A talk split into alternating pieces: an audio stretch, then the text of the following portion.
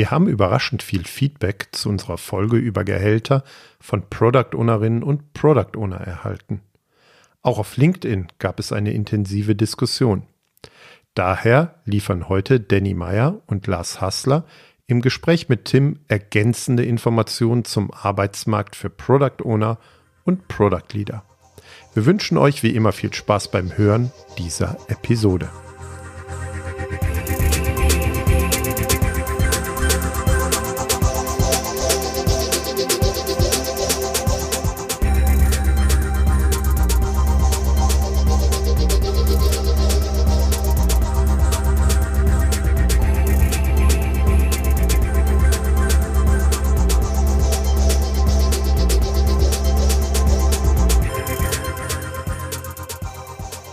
Willkommen bei einer neuen Folge des Produktwerker Podcasts. Und wir haben zwei ganz tolle Gäste hier heute, den Danny Meyer und den Lars Hassler. Und das Thema hat sich ergeben aus einer Reaktion von Danny in LinkedIn auf unsere letzte oder eine unserer letzten Folgen, nämlich die Frage war dort ja, was verdient ein Product Owner? Und Danny Meyer ist Personalvermittler, der ist spezialisiert auf die Vermittlung von Product Ownern und Product Ownerinnen und hat gesagt, Moment, da sehe ich ein paar Sachen anders und außerdem, äh, wenn du mehr wissen willst über den Arbeitsmarkt für Product Owner aktuell, dann können wir ja mal sprechen.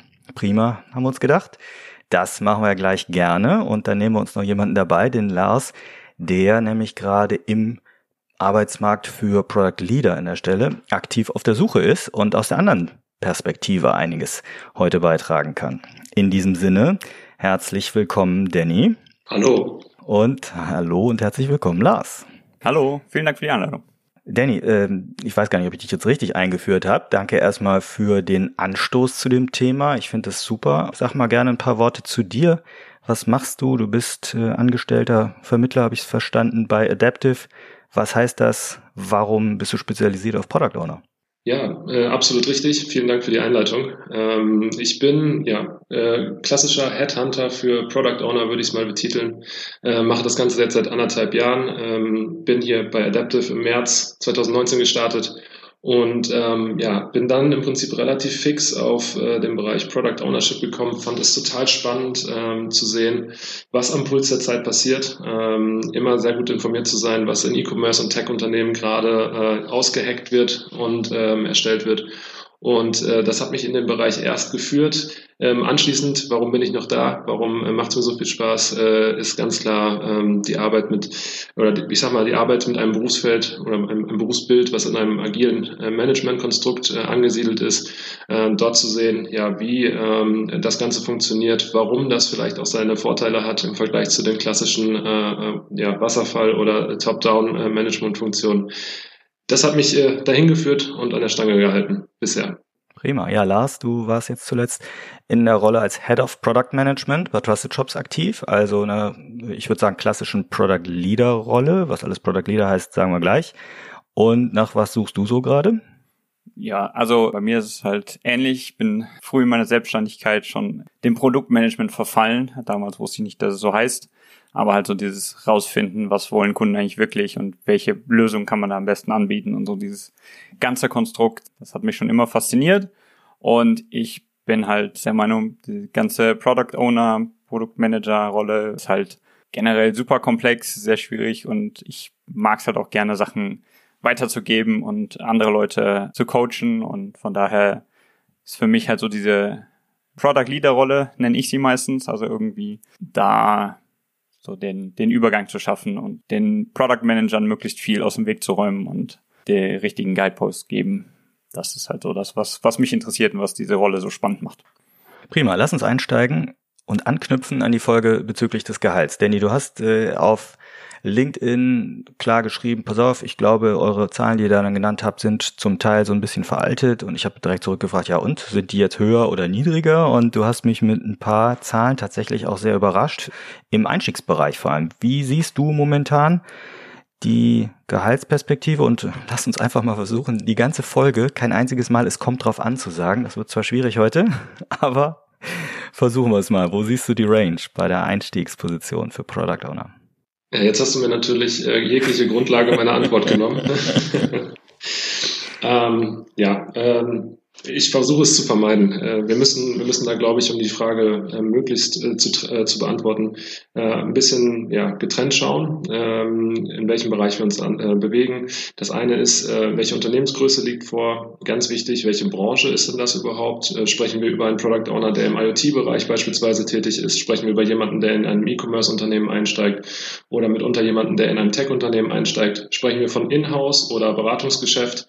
Ähm, das sind alles Faktoren, auf die es ankommt. Natürlich auch in gewisser Weise, ähm, ja, welche Vorerfahrungen sind dort? Ist das jemand, der als Graduate von der, von der, von der Hochschule kommt? Oder hat die Person vielleicht vorher schon mal äh, in einem IT-Bereich zwei, drei Jahre als Entwickler gearbeitet oder im, kommt aus dem Marketingbereich und hat dort im Prinzip ähm, ja, Vorerfahrungen gesammelt?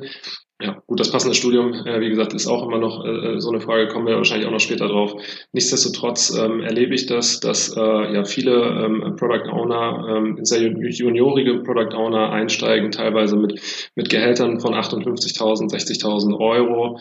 Ähm, wie gesagt, je nach, nach Vorerfahrung, ähm, teilweise bis hoch in die 70.000 Euro. Das sind dann allerdings häufig eben auch Leute, die in einem sehr spezialisierten Feld tätig sind und dort die Vorerfahrung haben, beispielsweise im Data Science Konstrukt äh, ja, erste Berufserfahrung gesammelt haben als Data Scientists oder eben als Data Engineers und dementsprechend auch sehr gefragt sind am Markt. Das ist wie bei jedem, äh, bei jedem wie bei jedem Produkt auch immer eine, eine Frage des Angebots und der Nachfrage und dementsprechend ja geht das mittlerweile ziemlich hoch für die Einstiegsgehälter.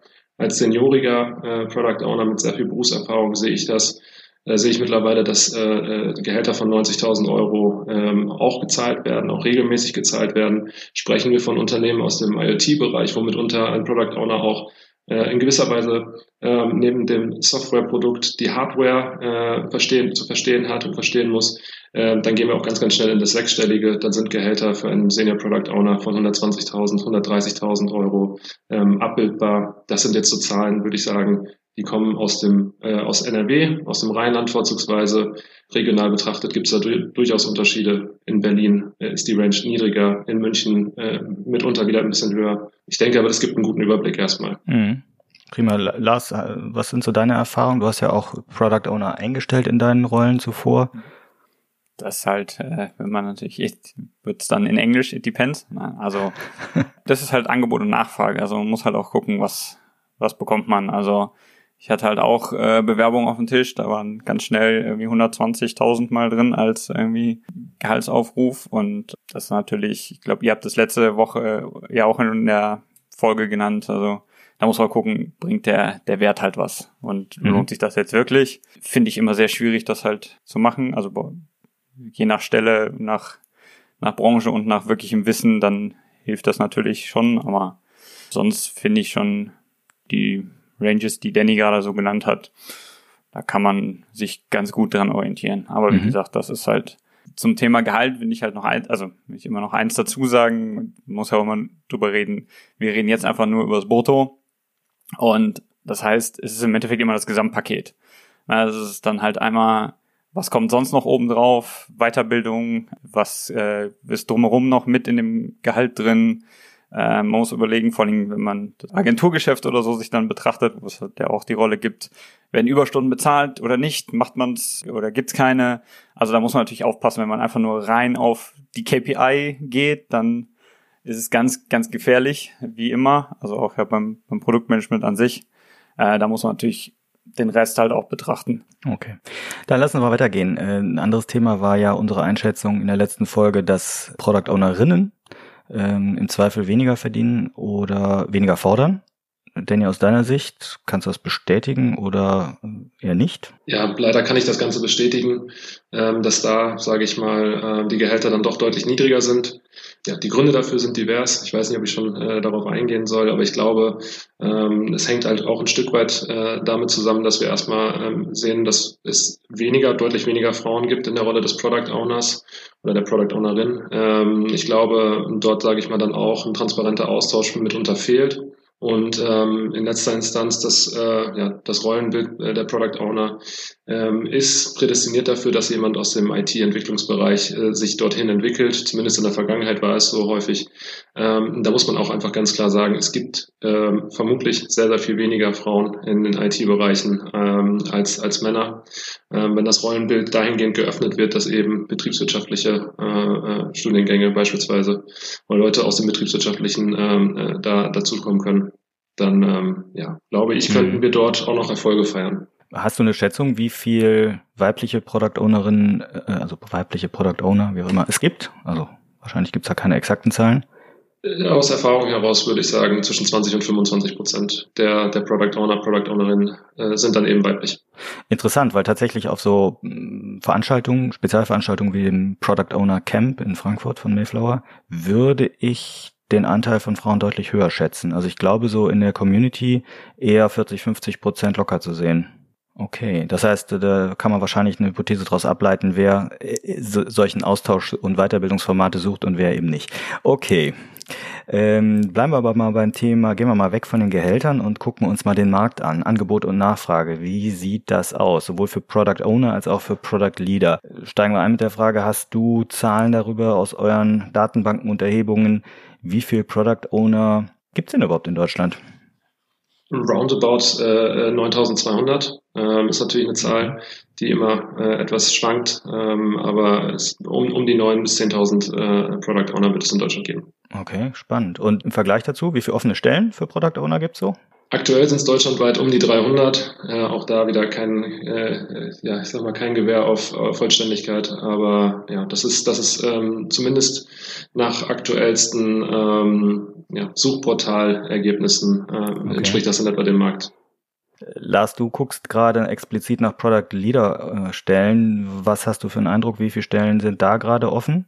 Ja, also das ist natürlich um ein, ein Vielzahl geringer. Also ich meine, wenn man sich halt einfach nur ein kleines Rechenbeispiel sich halt mal überlegt, dann hat man halt irgendwie ein Entwicklungsteam, wo man die Product Owner Rolle ähm, besetzt, wo man halt von fünf bis sieben, acht Entwickler je nachdem noch drin hat. Kommt halt aufs Unternehmen an, wie das da gelebt wird. Und das heißt, man, man sieht halt schon das Verhältnis von Entwickler zu Product Owner, Product Ownerin. Und dann natürlich Leader ist halt auch erst relevant, wenn man halt dann mal drei, vier Product Ownerin hat und das gibt's dann halt natürlich nicht so oft und dann ist halt auch öfter halt noch der Fall, dass dann die Produkt äh, Ownerinnen halt dann meistens irgendwo direkt am Geschäftsführer, direkt am CTO oder so hängen, dass halt so jetzt diese Product Leader Rolle, so wie, wie ich sie definiere, die gibt's halt dann auch öfter noch gar nicht oder befinden sich noch im Aufbau und da gibt's recht wenig. 10 Prozent, also weiß nicht, 30 bis 50 offene Product Leader Stellen. Also würde sagen, glaube ich, gerade sogar noch ein bisschen weniger. Ähm, okay. Also es ist halt Product Leader haben wir jetzt ein paar Mal gesagt. Äh, wie definierst du Product Leader, Lars? Äh, da gibt's ja, ich glaube, wenn wir jetzt aufzählen würden, was es alles für Bezeichnungen gibt, Head of Product, Director Product, Vice President Product, CPO, C3PO, Group PO, Area PO, Line PO, ich glaube, da können wir noch was sammeln.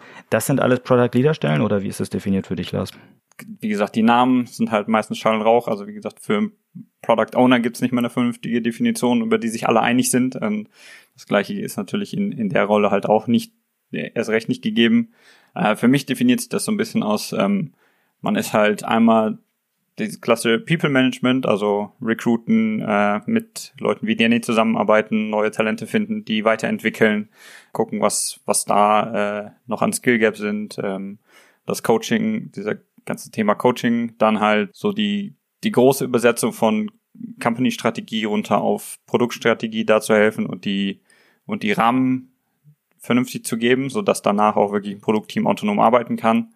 Und das ist so für mich die, die, die wichtigsten Kernpunkte und dann halt so ein bisschen noch so den Servant Leadership, halt die zusätzlichen Blöcke in der Company noch so ein bisschen auf, aufbrechen und die Silos so ein bisschen daran arbeiten. Das ist für mich die Product Leader Rolle. Danny, nach dem, was Lars gerade beschrieben hat, welche Begrifflichkeiten fliegen dir da um die Ohren oder nach was sucht ihr? Product Leader ist vielleicht ja auch eher ein Begriff, den wir in der Community eher nutzen. Was nutzen die Personalabteilungen aus deiner Sicht? Was nutzt ihr im Search? Gute Frage. Also ähm, du hast schon richtig gesagt, die Begrifflichkeiten fliegen einem da um die Ohren. Und ähm, nur weil, sage ich mal, Head of Product draufsteht, heißt es nicht unbedingt, dass Head of Product drin ist. Ähm, ist, ist tatsächlich sehr, sehr schwer. Ähm, ich denke mal, man kann sich wirklich an dem, an dem Lead-Product äh, orientieren, an dem Head-of-Product. Es gibt auch die Möglichkeiten, bei solchen Suchen nicht nur unbedingt nach Titeln zu suchen, sondern auch nach Schlagworten. Und ähm, ich glaube, das hilft einem dann schon, äh, wenn man da eben Leadership sucht. Ähm, da findet man dann doch schon mal noch den einen oder anderen, der mitunter einen versteckten Titel hat. Aber ja, ihr habt es beide gerade sehr, sehr treffend formuliert. Es gibt äh, eine, eine sehr wüste äh, Anzahl an, äh, an Begrifflichkeiten. Und ähm, es wäre auf jeden Fall, glaube ich, für alle Beteiligten sehr angenehm, da mal ein bisschen mehr Klarheit reinzubekommen. Prima. Gehen wir mal weiter. Du hast eben gesagt, ungefähr 300 offene PO-Stellen aktuell. Äh, wie, jetzt ne, sind wir mitten in der äh, Covid-Zeit, wie entwickelt sich dieser Produktmarkt? Also wie, wie viel hatten wir gefühlt vor einem halben Jahr oder vor einem Jahr und was glaubst du, um mal in die Glaskugel zu schauen, wie geht das weiter? Oder ist das auf bestimmte Bereiche bezogen oder wie kann man uns das vorstellen? Also vor Covid waren es auf jeden Fall deutlich mehr. Ähm, mein Gefühl ist, dass jetzt vielleicht noch die Hälfte, ein Drittel der Stellen, die vielleicht, ähm, ich sag mal, im Dezember, im November letzten Jahres äh, ausgeschrieben waren, noch, äh, noch da sind. Ähm, der Markt entwickelt sich dahingehend, dass, ähm, also zumindest ist das meine Beobachtung, dass ich das Gefühl habe, dass ähm, die, der Produktbereich immer stärker mit dem Data-Bereich verknüpft wird.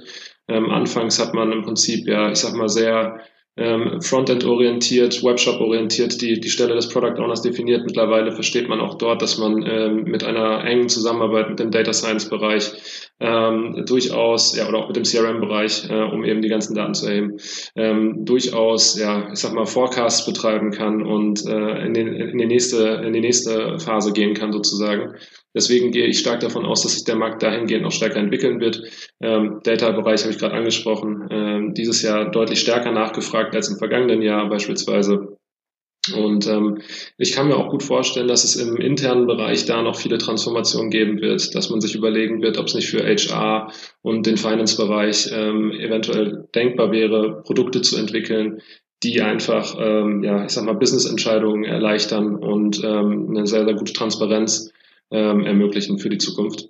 Das denke ich mal ist ein Bereich, das sehen wir dann vielleicht in, in, in zwei, drei Jahren. Wir brauchen ja immer ein bisschen länger äh, hier in Deutschland ähm, mit solchen Entwicklungen. Lars, wie hat sich denn aus deiner Sicht jetzt in den letzten Monaten der Markt entwickelt? Du steckst ja mittendrin in diesem engen Markt. Ja, also ich kann natürlich jetzt so nicht wirklich groß äh, Vergleiche zu davor ziehen. Gab halt dann einige Stellen, wo dann zwischendurch dann doch gesagt wurde, okay, wir pausieren gerade alles, wir warten erstmal, ähm, passiert nicht mehr auch bei zum Teil namhaften Firmen und ähm, da merkt man halt, dass dann doch noch groß Unsicherheit da ist. Man merkt aber halt auch, dass es dann die Firmen gibt, die darauf reagiert haben, sich entsprechend angepasst haben, nochmal einen, einen tiefen Blick auf die Strategie geworfen haben und gesagt haben, was passt, äh, die dann halt jetzt trotzdem auch wirklich aktiv suchen und auch in dieser Product Leader Rolle suchen. Also da ist halt wie immer in so einer Situation gibt's halt Gewinner und Verlierer, wenn man das so direkt hart nennen darf. Aber es gibt halt auch viele, die einfach abwarten. Mhm. Danny, lass uns mal regional betrachten, wenn wir auf den deutschsprachigen Markt gucken. Also ne, Deutschland, Nord, West, Ost, Süd, Mitte und auch nehmen wir nochmal Schweiz und Österreich rein. Siehst du da Unterschiede im Markt äh, für Product Owner? Also wo sollte, anders gefragt, ich bin Product Owner und regional ungebunden, wo sollte ich hingehen? Ja, also ich glaube, äh, Bundesländer wie Schleswig-Holstein und Thüringen sind nicht unbedingt die Märkte für Product Owner.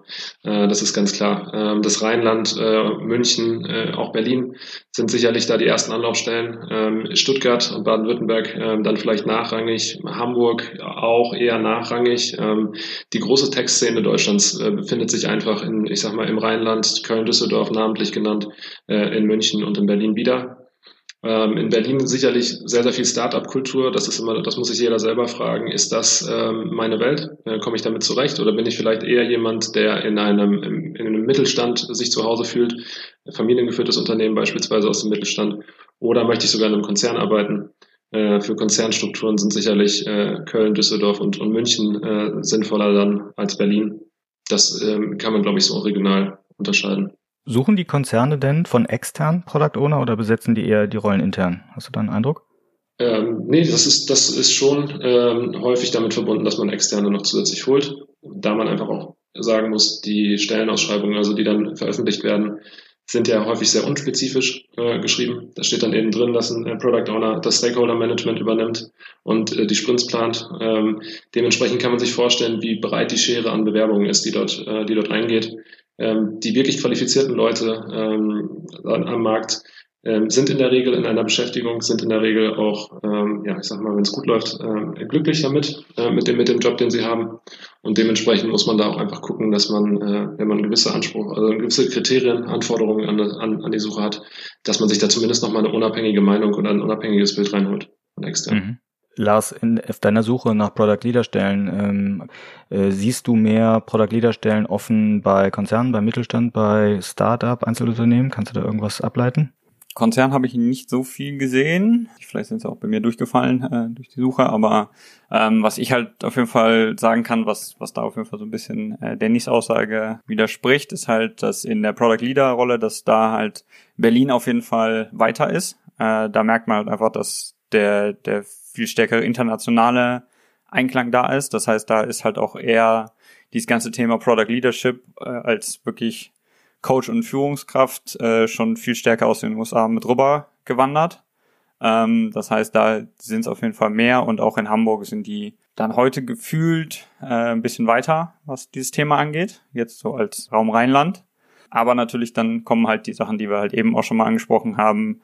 Berlin ist halt auch gehaltlich dann meistens noch mal ein bisschen, bisschen niedriger. Viel Startup, da ist dann der, der die CPO-Stelle bei einem Startup und man ist irgendwie Produktmanager Nummer drei oder so, wenn man so betrachtet. Von daher, natürlich, das muss man halt dann irgendwie so ein bisschen vergleichen. Mhm. Ich glaube, wir haben halt hier im, im Rheinland auch eine ziemlich gute Community, das muss man halt sagen. Also das, mhm. die steht auf jeden Fall den in Hamburg und, und Berlin da in nichts nach. Prima. Ich möchte das Gespräch mal in eine andere Richtung lenken und zwar so ein bisschen die Frage, was muss ich denn überhaupt mitbringen, äh, gerade aktuell auf dem Markt, um als Product Owner attraktiv zu sein. Also erstmal die Frage, was muss ich denn überhaupt studiert haben? Gibt es das klassische Studium? Was nach was sucht ihr, Danny? Äh, viele aus Commerce IT zuletzt. Ich bin ja persönlich ein, oder auch äh, Olli und Dominik hier vom Produktwerker Podcast. Wir sind ja ganz klar die Verfechter, dass man mehr Business-Sicht in die PO-Rolle reinbringen sollte. Was ist denn dein Blick? Ich stimme euch dazu. Also ähm, ich sehe das auch. Viele Leute entwickeln sich aus dem IT-Bereich in die Rolle. Ich glaube allerdings, ähm, das Rollenbild ist sehr, sehr komplex. Ähm, und das soll jetzt auch gar kein, gar kein Vorwurf sein gegenüber den Leuten, die sich aus dem IT-Bereich entwickeln. Äh, aber am Ende des Tages, das Produkt muss monetarisiert werden. Das soll Geld verdienen äh, später. Das heißt, äh, man muss eine, eine, eine gewisse Business äh, sich darauf werfen, um, um das Produkt so auszurichten, dass es am Ende des Tages am Markt ähm, angenommen wird und bestmöglich funktioniert. Ähm, darüber hinaus ist es ja auch so, dass äh, ich in der Rolle als, ähm, ja, ich sag mal, äh, als Führungskraft ein Team zu führen habe. Ähm, und ich glaube, auch da ähm, ist es einfach so, dass ähm, man durchaus kommunikativ sein sollte. Ich glaube, die Skills Number One sollte, sollte immer die Kommunikation sein, ähm, wenn wir von äh, Product Ownern oder auch Product Leadern sprechen. Und ähm, dementsprechend den klassischen Studiengang gibt's nicht äh, im Background. Ähm, ich persönlich äh, finde betriebswirtschaftlichen Background oder Marketing-Background zumindest für E-Commerce-Unternehmen sehr, sehr spannend. Ähm, Wirtschaftspsychologie ist ein äh, Studiengang, den ich bislang sehr, sehr wenig noch sehe äh, als Background. Finde allerdings äh, die Idee dahinter ja, sehr, sehr attraktiv denn ähm, in der Regel haben diese Leute in ihrem Studium bestens gelernt, wie man äh, den, den User oder den Kunden zu verstehen hat. Und gleichzeitig eben auch äh, aufgrund der psychologischen Schiene ein ganz, ganz großes Interesse ähm, am zwischenmenschlichen Umgang. Deswegen wäre das eigentlich meines Erachtens nach ein Paradebeispiel dafür, was äh, ja so eine Grundlage sein könnte. Wie wichtig sind denn überhaupt Formalqualifikationen im, in Deutschland, im Land der Formalqualifikationen? Lars, muss man studiert haben, um in deine Rolle zu kommen? Da fragt man natürlich den richtigen. Also ich habe studiert, ich habe es nie fertig gemacht. Äh, von daher ist die Frage, ob ich jetzt da Ausreißer bin oder nicht. Bin halt der Meinung, Studium bringt halt doch ziemlich viel auch mit. Ob man es jetzt unbedingt gemacht haben muss oder es halt durch andere Erfahrungen ausgeglichen haben kann. Äh, ich glaube ja, das geht auch ohne. Dann ist dann halt eher der, der Punkt, was habe ich denn so gemacht, um halt irgendwie zu zeigen, dass ich im Product Ownership halt irgendwie drin bin. Also die Sachen, die, die Danny halt gesagt hat, finde ich halt auch sehr wichtig, dass man halt nicht, es gibt meiner Meinung nach zu sehr ähm, noch dieses Verständnis, das ist IT, man muss mit Entwicklern reden können, man muss äh, äh, die challengen, man muss äh, da das, das meiste rausholen, aber viel wichtiger ist halt der, die wirklich diese Verbindung zu schaffen. Und dann ist es nicht, nicht wichtig, dass man ganz tief ins Technische reingeht. Natürlich, wenn man jetzt irgendwie die Sachen, die Danny eben schon mal gesagt hatte, so im Hardware-Bereich oder Data Science, dann sollte man da halt auch eine, eine Grundlage haben. Aber ich finde nicht, dass man studiert haben muss. Danny, würdest du denn eine Kandidatin oder einen Kandidaten überhaupt deinem Kunden vorlegen, wenn da kein Studienabschluss dabei ist? Wenn der Kandidat mich, ähm, sage ich mal, von dem äh, Eindruck, den ich von, bislang von ihm gewonnen habe, äh, überzeugt hat, äh, dann absolut. Ich muss ganz ehrlich sagen, ich gucke nie bei, bei den Bewerbungen oder bei meinen Kandidaten darauf, äh, was sie groß studiert haben. Ich gucke eher, was sie in der letzten Zeit gemacht haben. Äh, unterhalte mich ganz, ganz offen mit ihnen. Also es ist jetzt überhaupt nicht äh, gar, kein, gar kein Kreuzverhör, äh, was, sage ich mal, in den, in den Gesprächen stattfindet, sondern es geht wirklich darum, die Leute zu verstehen ähm, und auch da so ein bisschen auch vorzufühlen, wie kann der eigentlich mit Menschen um ähm, wie ist seine Sicht auf viele Dinge. Und ähm, da ist man dann schon manchmal erstaunt, wenn, äh, wenn man dann doch mal aufs Studium guckt. Dazu dann auch direkt nochmal, ich habe selber nicht getan, als ich äh, meine Stellen besetzt habe. Also Studium war halt auch immer interessant zu sehen, was sie gemacht haben.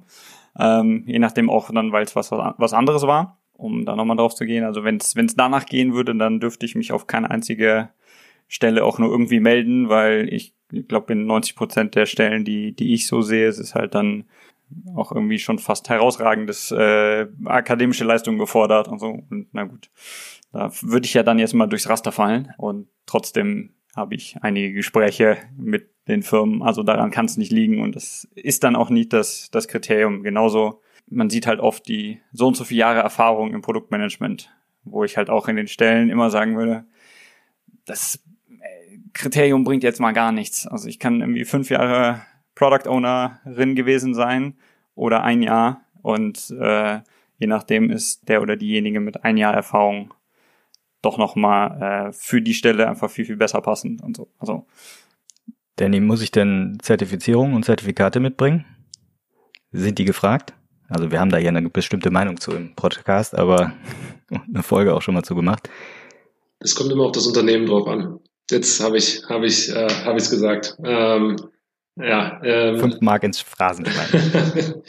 also ich, ich glaube, bei wirklich agil aufgestellten Unternehmen ähm, sollte es keine Rolle spielen, ob da jetzt Formalqualifikation oder Zertifizierung hinterstehen. Denn eine Zertifizierung oder eine Formalqualifikation, die kann sich am Ende des Tages jeder in irgendeiner Form erwerben. Ähm, das darf man nicht vergessen. Das sind ja auch häufig Kurse, die ähm, einen gewissen Betrag kosten. Dann setze ich mich dort äh, für meine, meine Präsenzzeit hin und am Ende des Tages kriege ich, mitunter vielleicht mache ich noch einen Test, aber dann habe ich dieses Zertifikat oder diese Zertifizierung. Die Frage ist, ist das die sinnvoll äh, eingesetzte Zeit oder gibt es nicht vielleicht auch Möglichkeiten, sich die Qualifikation, auf die es wirklich ankommt, anderweitig äh, zu beschaffen? Und davon bin ich schon ein großer Verfechter. Ich glaube, jemand, der ähm, zwei Jahre lang in einem äh, sehr agil aufgestellten Unternehmen äh, gearbeitet hat, funktioniert hat, gute Arbeit geleistet hat, der wird am Ende des Tages wahrscheinlich in der Rolle ähm, besser aufgehoben sein als jemand, der, sage ich mal, jetzt äh, sich, sich zum äh, zum PO zertifizieren lässt, aber noch keine Hands-on-Erfahrung dort gesammelt hat. Wie schaffst du es dann Firmen oder dann deinen Kunden ja an der Stelle sind das ja, das auch vielleicht beizubringen? Oder wie läuft dann so ein Briefing ab für eine Search? Also wie bindest du da die Personalbereiche ein, damit die richtigen Fragen gestellt werden? Wie schafft ihr es, so die Skills einer Person richtig herauszufinden?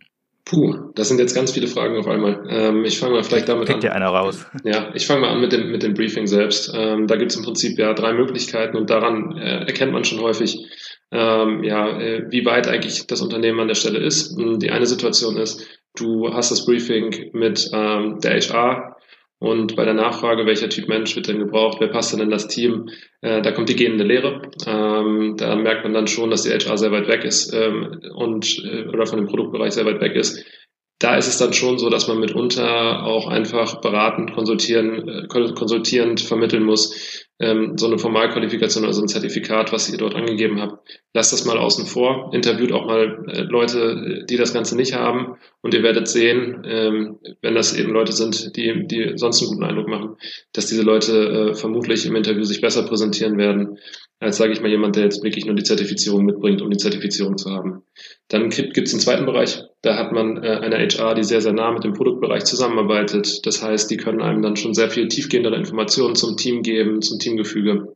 Da hat man dann auch häufig schon das Gefühl, dass tatsächlich diese Formalqualifikation und Zertifizierung äh, in den Hintergrund rücken und es äh, viel, viel wichtiger ist, ähm, zu gucken, was haben die Leute vorher gemacht, ähm, wo kommen die her, ähm, wie nah ist vielleicht die Transformation dessen, was sie, was sie in ihrer aktuellen Rolle machen, zu dem, was wir ihm oder ihr anbieten können. Und der dritte Bereich, und das ist eigentlich äh, das Schönste äh, tatsächlich, ist, wenn das Briefing direkt mit dem Produktbereich äh, äh, äh, stattfindet. Wenn man dann eben beispielsweise mit einem Lars äh, sprechen kann, der dir genau das mitgeben kann, der, der seine Sicht der Dinge schildert. Und da, ich glaube, da ist es, sind wir, sind wir uns, glaube ich, auch alle, alle einig. Äh, die wenigsten äh, äh Product Leader ähm, ja, werden jetzt als erstes gucken, ob die Zertifizierung zum, zum PSPO da ist oder ob äh, ja, die Leute, sage ich mal, wirklich äh, wissen, was die Rolle des Product Owner eigentlich bedeutet. Lars, wie war das denn jetzt in deinen aktuellen Interviews? Du hast ja einige Gespräche schon geführt. Nach was wirst du so da gefragt? Wie versuchten die Firmen denn rauszufinden, was du, was du so kannst? Können die überhaupt die richtigen Fragen stellen? Genau, also doch, die meistens schon. Also wie gesagt, das ist dann, wenn sich eine Firma überlegt hat, dass sie einen Product Leader äh, oder eine Product Leader Rolle besetzen will, dann sind da auf jeden Fall schon auch Leute, die die Fra richtigen Fragen stellen können, mit dabei. Also sei es, äh, es gibt einen, einen CPO, der halt diese Rolle auch selbst mit ausführt oder äh, äh, ausgeführt hat. Oder halt auch Gründer, die dann, äh, oder Geschäftsführer, die dann halt sagen, okay, das und das fehlt uns. Ähm, und dann geht es ja eher darum, was bringt man an Skills mit. Ist natürlich bei mir ein bisschen was anderes. Bei mir wird halt natürlich auch viel gefragt äh, nach dem Führungsstil, ähm, wie gehe ich denn mit so, so Sachen um, äh, viel in diesem Bereich, wie coache ich, ähm, wie gehe ich mit den Leuten um. Das ist natürlich dann, äh, je nachdem, sieht man es dann auch, wenn die Firmen dann doch noch nicht ganz so weit äh, sind, dann wird viel gefragt, wie machst du deine Roadmap, wie priorisierst du, wo ich dann halt immer sage, ja, das ist dann nichts, hat nicht mehr bei mir was zu suchen, sondern das gehört woanders hin. Also das dann, da merkt man dann irgendwo auch manchmal, okay, da ist die Rolle vielleicht auch noch nicht so ganz so verstanden, wie ich sie verstanden habe. Ja, aber in den meisten Fällen können die Leute dann diese Fragen auch stellen, weil, wie gesagt, auch wenn es ein Geschäftsführer ist, der weiß dann auch, der hat so seine, seine Sicht auf die Produktentwicklung und was ihm da so fehlt. Mhm. Wenn wir jetzt mal uns an, in die Hörerinnen und Hörer des Podcasts reinversetzen und die eine oder der andere überlegt jetzt vielleicht so, wow, vielleicht versuche ich mal auf eine der 300 offenen Stellen mich jetzt zu bewerben. Äh, Danny, auf was sollte ich denn heutzutage achten? werden, keine Ahnung, werden überhaupt noch postalisch Bewerbungen verschickt? Wie muss das heute aussehen? Reicht nicht der Kontakt per LinkedIn heutzutage für eine Bewerbung? Auf was sind so deine Tipps, ähm, auf die ich da achten sollte? Also wenn die Bewerbung postalisch angefordert wurde, würde ich mich äh, an der Stelle der Product Owner und Product Ownerin nicht mehr drauf bewerben, denn ich glaube, dann, dann gibt es ganz, ganz andere Probleme äh, in dem Unternehmen. Äh, nein, ich glaube, das fängt bei den Basics an tatsächlich. Ähm, was ich erlebe, ist immer mal wieder auch, dass ein CV, ja, ich sag mal, der Inhalt ist gut, aber die ganz, das gesamte Design ist, ist sehr, sehr mager. Und da muss man einfach eins sagen, wir bewerten allesamt äh, mit dem ersten Bauchgefühl. Und deswegen ist es schon mal extremst wichtig, wenn ich in der Rolle des Product Owners bin, dass ich es schaffe, mein CV zu visualisieren und dem Ganzen ein bisschen Leben zu, einzuhauchen. Ähm, das ist äh, ganz fundamental. Ähm, darüber hinaus äh, sollte ich definitiv gucken, dass mein LinkedIn-Profil äh, ja wirklich top aktuell ist. Ähm, dort viele äh, inhaltliche Punkte auch drinstehen. Also es gibt diese Möglichkeit, die Skills anzugeben. Da kann ich nur jedem raten, macht das, denn wir als Recruiter oder als Headhunter äh, nutzen eben Search Strings, die darauf äh, zugreifen. Äh, das ist auf jeden Fall äh, ebenfalls wichtig. Ansonsten muss man auch einfach sagen, ähm, wenn ich mich auf eine Stelle bewerbe, dann sollte ich genauestens angucken, was in dieser Stelle, an dieser Stelle gefordert ist und meinen Lebenslauf inhaltlich dahingehend ausrichten, dass das mit dem ganzen matcht, was dort angegeben ist. Das heißt nicht, dass ich anfange, ähm, ja, ich sag mal, äh, Bereiche zu erfinden in meinem Lebenslauf, die ich nicht abgedeckt habe. Aber wenn ich äh, vielleicht mal früher Account Manager gewesen bin und ich möchte, bin jetzt aber seit sechs Jahren Product Owner, dann brauche ich zu der Rolle des Account Managers äh, nicht noch fünf oder sechs Bullet Points haben. Dann sollte ich lieber den Platz, den ich auf meinem CV habe, dafür verwenden, die, ähm, ja, ich sag mal, die Anforderungen zu matchen. Ähm, das ist sicherlich ein guter Weg. Äh, das ist ein guter Anfang, sagen wir es so. Ich kann auch nur jedem empfehlen, an der Stelle sich mit externen auszutauschen, ähm, um einfach ein äh, Gefühl für den Markt zu bekommen, sich beraten zu lassen. Ähm, wo ist denn deines Erachtens nach mein Profil besonders wertvoll? Ähm, ja, wieso ist das denn so, dass ich jetzt beim, bei einem E-Commerce-Unternehmen aktuell arbeite und aber im IoT-Bereich äh, auf die Stellen, auf die ich mich bewerbe, keine Einladung bekomme? Da wird einem jeder, jeder Recruiter äh, vermutlich eine, eine, eine passable Antwort bieten können. Und am Ende des Tages auch, um die Gehalt, Gehaltsfrage zu klären. Sind denn, sind denn Referenzen heutzutage wichtig? Also sowohl in LinkedIn als auch in der Bewerbung selbst? Schwer zu beantworten. Lars, können wir auch dich fragen. Wurdest du gefragt nach Referenzen? Zum Teil ja. Ähm, nicht immer. Ähm, wie gesagt, da ist ja auch so ein bisschen der Punkt, als Product Owner, Ownerin sollte man auch irgendwie ein Community Builder und Netzwerker sein. Also es gibt halt nichts Schlimmeres, wenn man halt sich einfach irgendwie nur bewirbt, meiner Meinung nach. LinkedIn, also äh, drei Klicks und man ist, man kennt irgendwen, der irgendwen in der Firma kennt, so dass man irgendwie ein bisschen näher rankommt und äh, versucht, äh, also ich, ich mache es immer, ähm, so, solange es mir möglich ist, umso größer die Firma wird, umso schwieriger wird es natürlich ein bisschen, aber anschreiben per E-Mail oder so halt direkt Erstkontakt noch suchen, so dass man halt irgendwie zwei, zwei Punkte hat. Zum CV zwei Sachen, die ich sehr wichtig finde. Viel auf Outcome legen, also was hat man erreicht, nicht nur was hat man gemacht.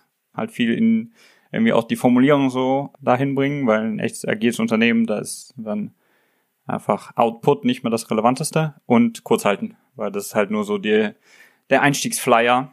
Ähm, der Rest wird dann eher im Gespräch dann nochmal vertieft und da kann man dann nochmal ins Detail gehen. Um noch ganz kurz darauf einzugehen, mit dem, mit dem äh, Connecten und zu schauen bei LinkedIn, wer, wer kennt denn wen, äh, nach dem Motto, ähm, halte ich für sehr sinnvoll, auch ähm, ja wirklich auf die Meetups zu gehen, äh, sich innerhalb der Szene zu vernetzen. Ähm, man kriegt sehr, sehr gut äh, gute Informationen von anderen Product Owner und OwnerInnen äh, vielleicht, aber auch von den Product Leadern äh, darüber, wie es bei denen aussieht, ähm, ob das Unternehmen überhaupt auch meinen, meinen Präferenzen äh, entspricht. Ähm, dann, dann ist, glaube ich, eine ganz, ganz fundamentale Frage.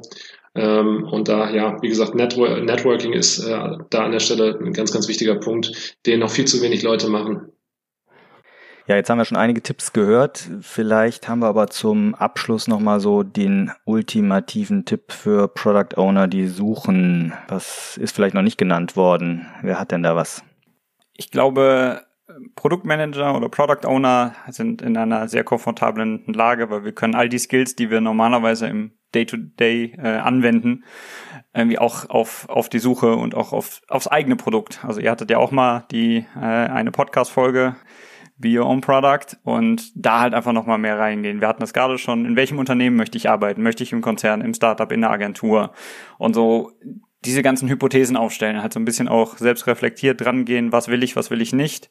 Ich habe den Tipp mal irgendwo gehört, ich weiß leider nicht mehr wo, äh, die eigene Stellenbeschreibung schreiben und nicht eine mit Bullshit, sondern nach dem Motto, was wären, wenn ich mir die perfekte Stelle machen könnte, was wären meine Aufgaben und so, dass man da so ein bisschen selber auch einfach mal mal weiß, was man macht und da daraus dann Hypothesen. Also bei mir ist es halt auch so, ich überlege halt auch so, ich bin im B2B Produktmanagement groß geworden und fast nur in dem Bereich gearbeitet.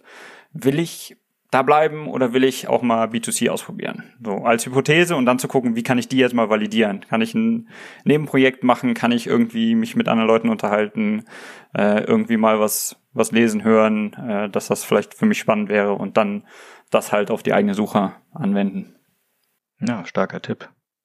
Gucken wir uns doch mal das ganze Spiel von der anderen Seite an. Also sicherlich sind hier auch viele Product Leader, äh, die zuhören oder eben Recruiter oder Personaler aus den Unternehmen. Ähm, was ist denn, Danny, dann dann vielleicht dein Tipp für Unternehmen, um den perfekten, perfekt passenden Product Owner zu suchen? Was sollten Unternehmen tun? Ja, ich glaube, es ist ganz, ganz wichtig, einen engen Austausch in die Produktabteilung zu haben und die von vornherein komplett äh, einzubeziehen. Äh, meistens hat man eben einen, einen Product Leader, der als Hiring Manager äh, sowieso fungiert, ähm, ja, das reicht nicht, den äh, ab der zweiten, ab der Second Stage sozusagen mit dazu zu holen äh, und zu sagen, guck mal, die Leute hier haben wir, haben wir auf dem Markt gefunden, sondern ähm, es sollte derjenige sein, der im Prinzip äh, ja bei der Anforderung an den Product Owner, an die Product Ownerin äh, direkt äh, mitgenommen wird ähm, und dann aber auch, ähm, ja, ich sag mal, die, die Profile mitbewertet und am Ende des Tages auch die ersten Interviews führt. Also ich würde eher dazu sagen, dazu gehen, das habe ich mittlerweile bei einigen Unternehmen auch gemerkt und da laufen die, die Hiring-Prozesse wirklich, fort, äh, wirklich fabelhaft, ähm, dass man sagt, die HR, die holen wir, sage ich mal, erst ab dem zweiten oder dritten Stage, äh, ab der zweiten oder dritten Stage dazu. Am Anfang soll erstmal der Produktbereich bewerten, ähm, ob die fachliche Eignung vor, vorliegt, ähm, ob der, sage ich mal, oder sie ähm, vom, vom, ähm, ja, vom Soft Skill Set auch äh, in das Team reinpasst, vom vom, Gesamtgefüge, ähm, kann das äh, harmonieren und korrelieren und dann erst zu schauen, okay, lass uns die HR mit reinnehmen ähm, und nochmal die, die Motivation abklopfen und gucken, warum der denn jetzt eigentlich wechseln möchte. Ähm, das kann ich den Unternehmen nur mitgeben. Darüber hinaus ähm, würde ich vielleicht auch einfach mal mir anschauen, wie sind denn Stellenbeschreibungen geschrieben. In den meisten, wie gesagt, ähm, steht einfach nur ganz, ganz leer drin, ähm, Anforderungen aufnehmen, ähm, ja, Roadmap äh, ist, ist im Prinzip die, deins, ähm, du, du pflegst den Backlog. Das sind sicherlich keine, keine Stellenausschreibungen, die einen Product Owner oder eine Product Ownerin in einer äh, guten Position dazu, dazu bringen, äh, sich darauf zu bewerben oder sich zu überlegen, da möchte ich doch mal mehr erfahren, wie denn das aussieht, wie wie pflegt man denn bei euch die, äh, den Backlog? Das sind, äh, glaube ich, so Basics, mit denen man schon viel, viel bewirken kann. Ja, stark. Also ich habe jetzt eigentlich aus beiden euren Antworten jeweils rausgehört, man sollte sozusagen eine Stellenbeschreibung etwas konkreter fassen. Also ne, Lars hat das beschrieben, aber auch Danny, dass man sich Mühe gibt, den Kontext und die wirklichen Anforderungen oder Erwartungshaltung an Stelle oder Bewerber mal deutlich zu machen. Ja, das auf jeden Fall. Und äh, was, was ich noch so als Tipp auch für Unternehmensseite äh, mitgeben kann, äh, halt wirklich im Team mal fragen, wie da die Rolle denn jetzt verstanden wird oder was die sich gerne wünschen würden, dass man halt dann auch, auch weiß, in welchem Kontext, weil auch ist ja nicht nur von Unternehmen zu Unternehmen unterschiedlich, sondern auch in Teams unterschiedlich. Wenn man mehrere Teams hat, je nachdem, wie äh, juniorig, seniorig die Leute sind oder je nachdem, äh, in welchem Stadium dieses im Produktzyklus das Produkt dann jetzt da ist, sind halt auch ganz andere Anforderungen an, an die Rolle und die ein Team sieht. Das ist dann auch manchmal nochmal ein bisschen was anderes, was jetzt der Hiring Manager äh, dann vielleicht sieht, dass man da auch nochmal den Abgleich macht. Da muss ich jetzt direkt nochmal Danny fragen, sind denn die Teams aus deiner Sicht beteiligt? Also wie weit sind die eingebunden bei der Search? Bei der Search selbst ähm, häufig erst im letzten Schritt. Ähm, dass man am Ende nochmal ein Team kennenlernen hat, ähm, ist mittlerweile gang und gäbe. Macht, macht das, glaube ich, auch mittlerweile fast jedes Unternehmen, mit dem ich zumindest zusammenarbeite. Ähm, davor in den Steps meines Erachtens nach ein Stück weit noch zu wenig ähm, halte ich auch für sinnvoll, da zumindest Rücksprache zu halten. Umso stärker ich das Team integriere, desto eher werden sie, sage ich mal, auch äh, jemandem, der neu kommt, äh, positiv entgegengestimmt sein und den integrativ aufnehmen, weil sie einfach auch das Gefühl haben, aktiv mitbestimmt zu haben. Und wenn das nachher nur, sage ich mal, ein kleines bisschen Input ist und man da einzelne Stimmen rausnehmen kann, die schon mal, sage ich mal, Kandidaten besser charakterisieren können oder ein kleines bisschen die Suche verfeinern, äh, dann ist da ja wieder allen, allen mit, äh, mit geholfen geholfen. Ja, stark. Also ich habe ganz viel mitgenommen, ganz viele Insights heute von euch beiden aufgenommen und ja, die Folge ist jetzt diesmal was länger geworden, aber mit zwei Gästen äh, war das auch, glaube ich, eine Premiere. Von daher ähm, ein Experiment, können wir hinterher auswerten oder ihr, die es hört, könnt auswerten, ob das Experiment gelungen ist oder nicht. Vielen Dank, Lars, vielen Dank, Danny für den spannenden Insights und ich nehme jetzt mit, ja, der Markt ist enger geworden in der aktuellen Zeit, aber es gibt total gute Chancen, noch spannende Stellen zu finden, wenn man sich selber richtig aufstellt und umgekehrt für Unternehmen, wenn sich Unternehmen richtig aufstellen, haben sie auch riesengroße Chancen, tolle Kandidatinnen und Kandidaten zu finden. In diesem Sinne, das war der Blick auf den Arbeitsmarkt für Product Owner und Product Leader. Vielen Dank euch beiden.